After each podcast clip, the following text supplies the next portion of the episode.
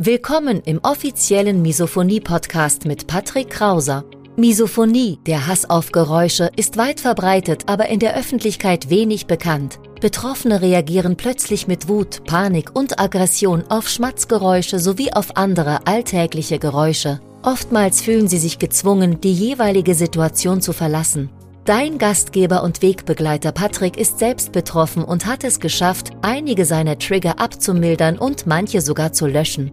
Im Misophonie-Podcast erfährst du, wie auch du deine Reaktion auf Geräusche abmildern kannst, um wieder mehr Lebensfreude und Lebensqualität zu erleben. Und jetzt viel Spaß mit dieser spannenden Podcast-Folge. Lieben Dank, dass du dich bereit erklärst, an einem Montag ähm, ja, für den Misophonie-Hilfe-Kanal Rede und Antwort zu stehen. Und vielleicht willst du kurz erklären, will ich kurz vorstellen, wer ist Emilie und was macht Emilie so? Äh, klar. Ähm, ja, wer ist Emilie? Ich bin ein Fellow quasi von Beruf. Das heißt, ich begleite zwei dritte Klassen an einer Brennpunkt-Grundschule in Dresden. Äh, ich habe Misophonie ungefähr seit ich zwölf bin. Mittlerweile komme ich ganz gut damit klar und bin mittlerweile tatsächlich auch äh, mit einem Mann zusammen, der selber an Misophonie leidet war tatsächlich ein Zufall.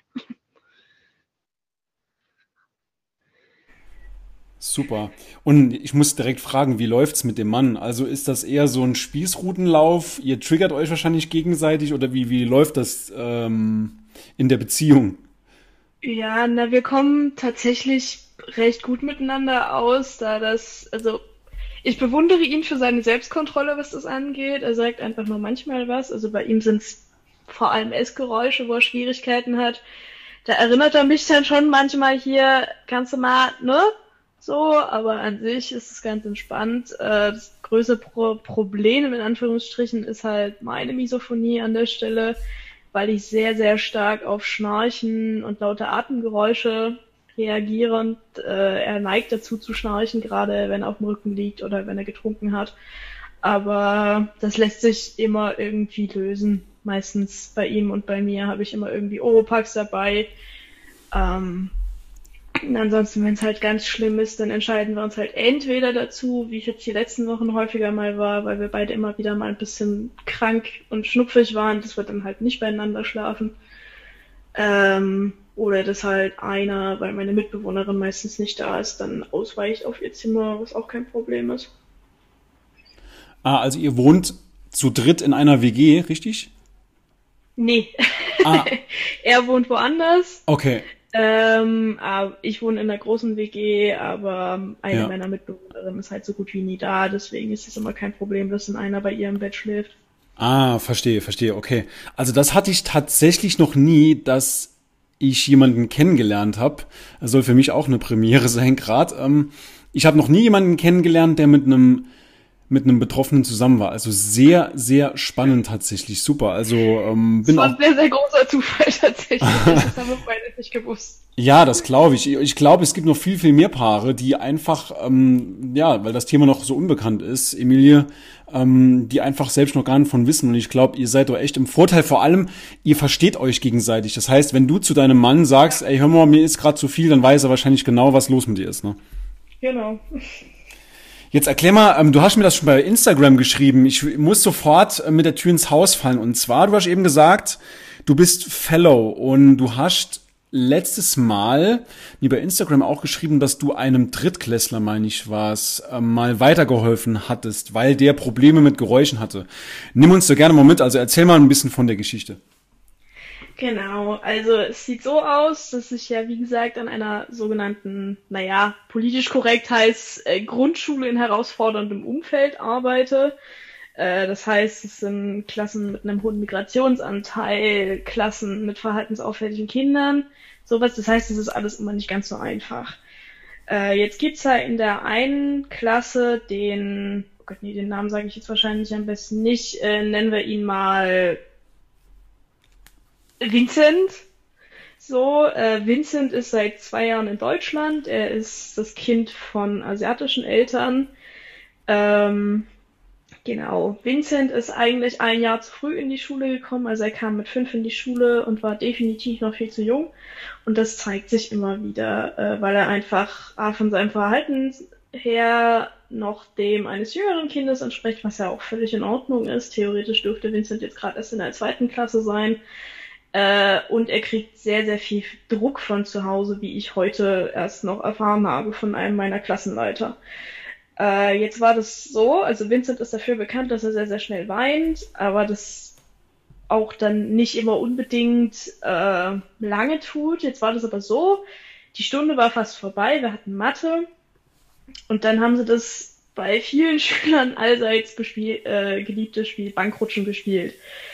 Das heißt, äh, die Lehrerin stellt eine Frage und die drei Schüler, die an der Bank stehen, müssen antworten. Wer als erster geantwortet hat, darf weitergehen.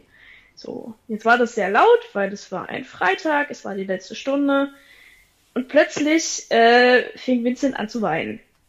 Und Vincent hörte nicht mehr auf zu weinen. Von der Lehrerin habe ich den die äh, Weisung quasi oder den Rat gekriegt, lass ihn einfach weinen, der beruhigt sich schon wieder, wenn er keine Aufmerksamkeit kriegt. Aber mir war das ein bisschen suspekt. Ich bin jetzt auch noch nicht so lange da. Ähm, dementsprechend habe ich mir ihn dann doch an die Hand genommen und bin mit ihm vor die Tür gegangen. So. Dann habe ich erstmal versucht, ihn zu beruhigen, was los ist, und er fing immer wieder an, ich kann mich nicht konzentrieren, ich kann mich nicht konzentrieren. Äh, man muss wissen, dass er sich nicht konzentrieren kann, ist für ihn eine ganz, ganz schlimme Angstsituation, dadurch, dass er eben so großen Druck von zu Hause kriegt und glaubt, er muss immer bei der Sache sein und immer alles können. So. Und dann habe ich ihn gefragt, aber was ist denn jetzt los? Warum kannst du dich denn nicht so konzentrieren? Ist es zu laut da drin? Ja. So. Und dann fing er plötzlich an zu beschreiben, dass er jedes kleine Geräusch wahrnimmt und dass alles in seinem Hirn das überlagert, so dass er sich dann überhaupt nicht mehr konzentrieren kann. Ähm, und es war, das konnte ich so gut verstehen in dem Moment. Das hat er seinen Lehrern offenbar noch nie erzählt gehabt, aber ich konnte ihn so gut erzählen, weil es mir ganz genauso ging. In der Unterstufe war das bei mir noch nicht so schlimm, aber das fing vor allem in der Oberstufe fing das bei mir an dass ich im Unterricht saß, dann auch noch in einem Raum mit einer schlechten Akustik und hinter und vor mir alle gequatscht haben. So. Und ich bin in der Oberstufe mehr als einmal ausgerastet, weil ich mich einfach nicht mehr konzentrieren konnte. Also mir ging es zu der Zeit allgemein nicht gut, da hat meine Misophonie sehr getriggert und auch die auditive Hochsensibilität. Was ich dann gemacht habe, ich habe damals keine Hilfe gehabt, in dem Moment war ich aber auch sehr froh, dass ich, äh, dass Vincent mir das erzählt hat, ist, äh, dass ich eine Weile mit ihm draußen geblieben bin mit ihm überlegt habe, was machen wir denn jetzt? Er wollte partout nicht wieder rein. Ähm, dann gibt es in der Klasse aber Schallschutzkopfhörer. Das ist eine gängige Methode, sage ich mal, ähm, weil viele Kinder einfach verhaltensauffällig so ein bisschen sind. Allgemein an der Schule gibt es viel und sich nicht konzentrieren können, sich leicht ablenken lassen von Geräuschen. Und dann ähm, sind wir irgendwann auf die Idee gekommen, die Stunde geht jetzt zwar nicht mehr lange, aber würdest du denn reingehen, wenn wir dir diese Kopfhörer aufsetzen? Und dann ging das. Und dann hat er sich auch wieder beruhigt. Das heißt, ähm, was ich sehr krass fand, das ist mir dann auch heute erst äh, nochmal im Gespräch mit diesem Klassenleiter klar geworden. Äh, in seiner Situation ist es eben nicht nur, sage ich mal, Misophonie. Also offenbar ist er auditiv sehr, sehr sensibel sondern es ist vor allem bei ihm, was ich gut nachvollziehen kann, diese Panikreaktion gewesen. Wo er gemerkt hat, ich kann mich nicht konzentrieren und das ist für ihn der absolute Super-GAU. So. Das heißt, in seinem Hirn macht er in dem Moment alles zu, weil er Angst hat und völlig überfordert mit der Situation hat. Dann fängt er an zu weinen und es geht einfach gar nichts mehr, weil sein Gehirn von diesen Geräuschen einfach völlig überfordert ist. Und jetzt kann ich, das ist meine Rolle als Fellow auch, dass ich einfach ein bisschen mehr Zeit für die Schüler habe, schauen, was kann ich denn für Vincent, wie auch immer ich ihn genannt habe, tun. So, kann ich dafür sorgen, dass ich ihn in so einer Situation vielleicht rausnehme? Kann ich, was ganz wichtig ist, ihm irgendwie beimachen, dass, beibringen, dass das in seinen Habitus übergeht, dass es ganz normal ist, dass man sich nicht mal, dass man sich an einem Freitagnachmittag vielleicht nicht mehr konzentrieren kann nach einer langen Stunde kann ich ihm zeigen, du musst überhaupt keine Angst vor diesen Geräuschen haben. Es ist okay. Und wenn es dich überfordert, dann können wir was zusammen dagegen tun. Dann gibt es keinen Grund, dass du laut weinen musst, weil du kannst Hilfe kriegen. Mhm. Genau. Wow, spannende Story.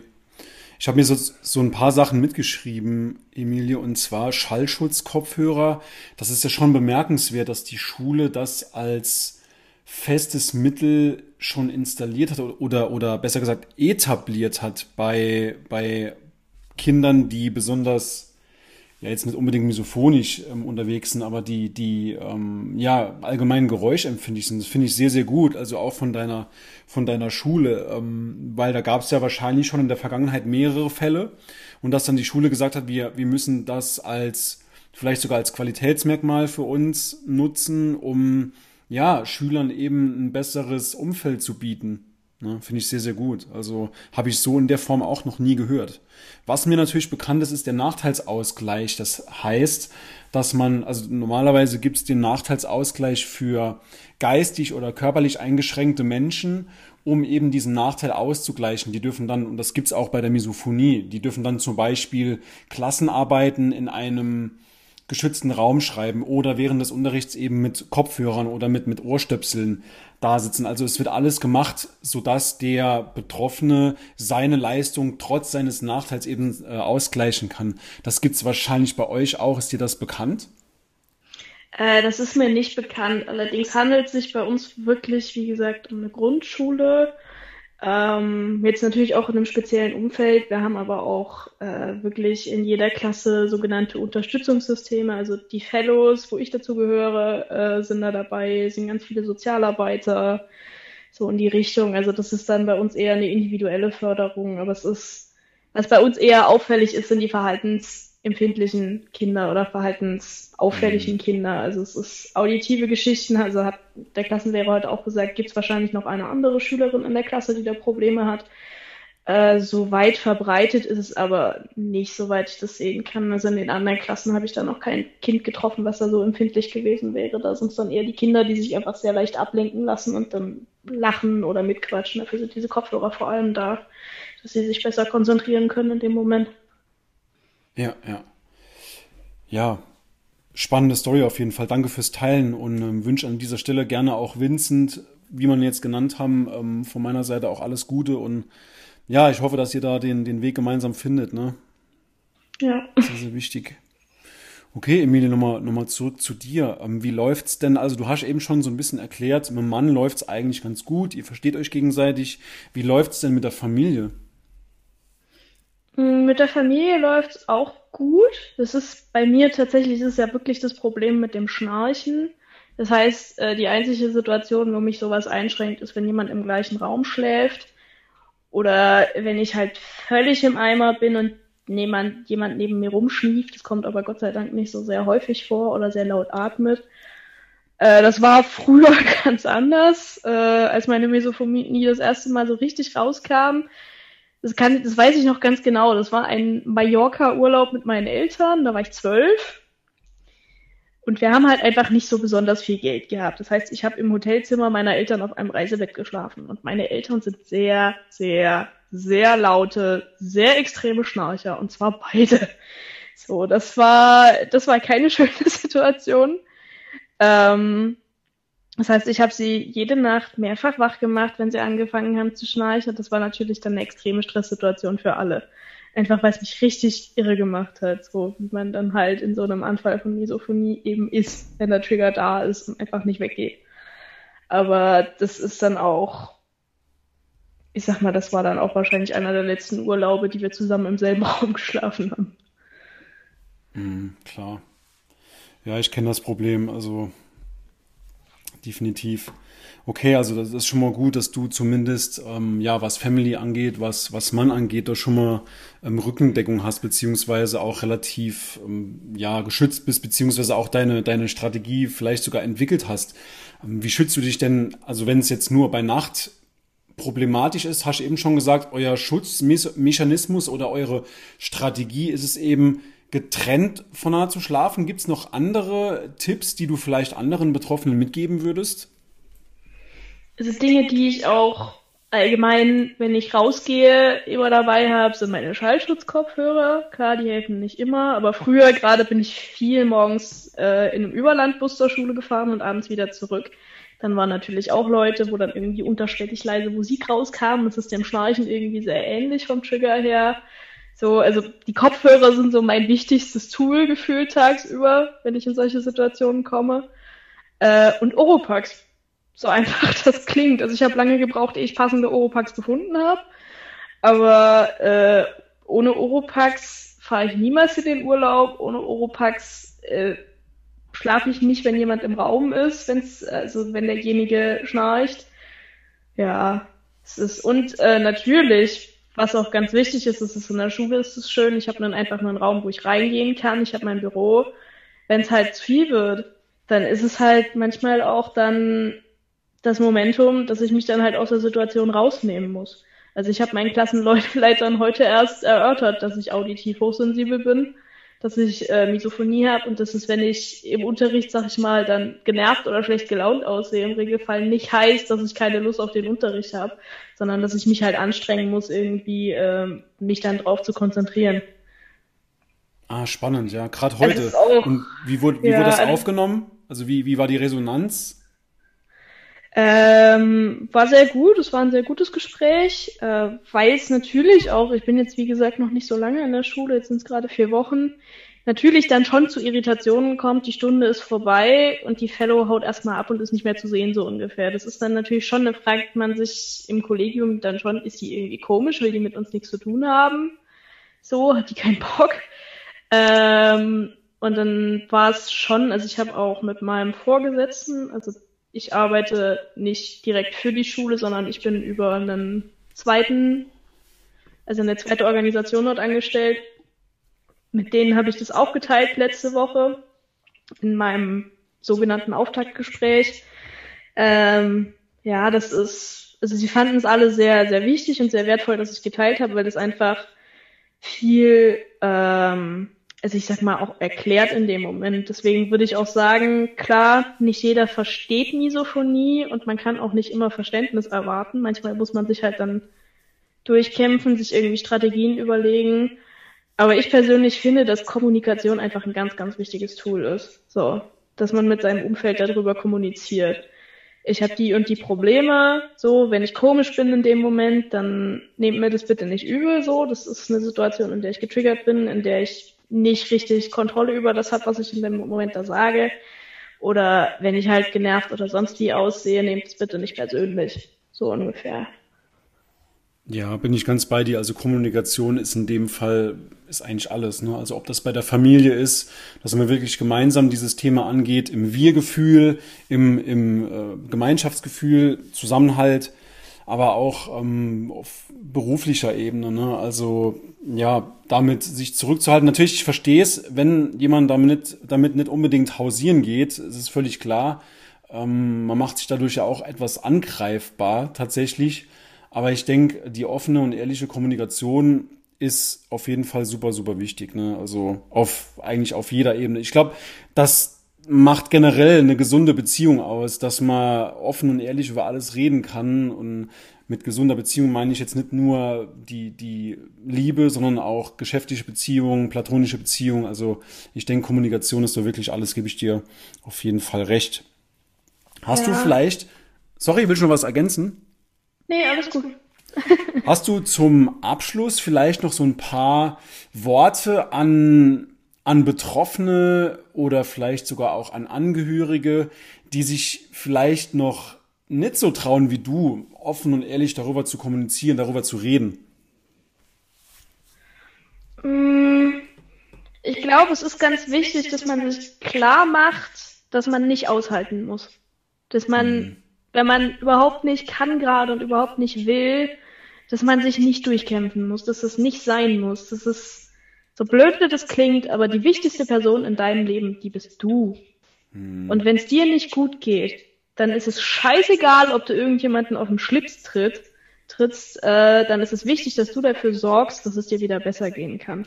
Und die Misophonie, die kann ja ganz, ganz großen Leidensdruck verursachen. Das kann ich, kenne ich sehr, sehr gut. So, und dann ist es meiner Ansicht nach wichtig, drauf zu schauen, wie geht's mir? Geht's mir gerade gut? Geht's mir nicht gut? Bin ich stabil? Gerade, also, gerade bei Depressionen, Erschöpfungsdepressionen wurde es bei mir immer schlimmer Brauche ich Hilfe? Wenn ja, wo kann ich Hilfe kriegen? So, und wenn ich als Angehöriger merke, irgendwie ist der komisch. So, oder warum, warum reagiert denn der jetzt so gereizt? Kann er nicht mal aufhören, mich zu wecken, wenn ich schnarche? Dann ist es vielleicht äh, an der Zeit, sich zu fragen, warum ist das denn so?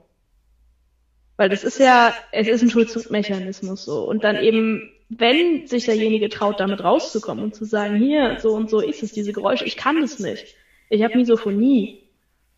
Dann ist es nicht, wie meine Eltern das früher gemacht haben, der Weg, jemanden genervt anzuschnauzen und zu sagen, hör doch einfach weg, sondern dann ist es gerade in der Familie oder bei einem guten Arbeitgeber oder in der Beziehung eher der Weg zu sagen, wie können wir das zusammen lösen? Können wir irgendwie zusammen einen Weg finden, wie wir da miteinander umgehen? Mhm. Sehr, sehr schöne Worte, definitiv. Ich sage auch immer, dass man das Problem, wie, wie eben schon gesagt, im, am besten ähm, gemeinsam angeht, indem man einfach so ein bisschen aufeinander aufpasst. Also was hat der andere gerade, was fühlt er?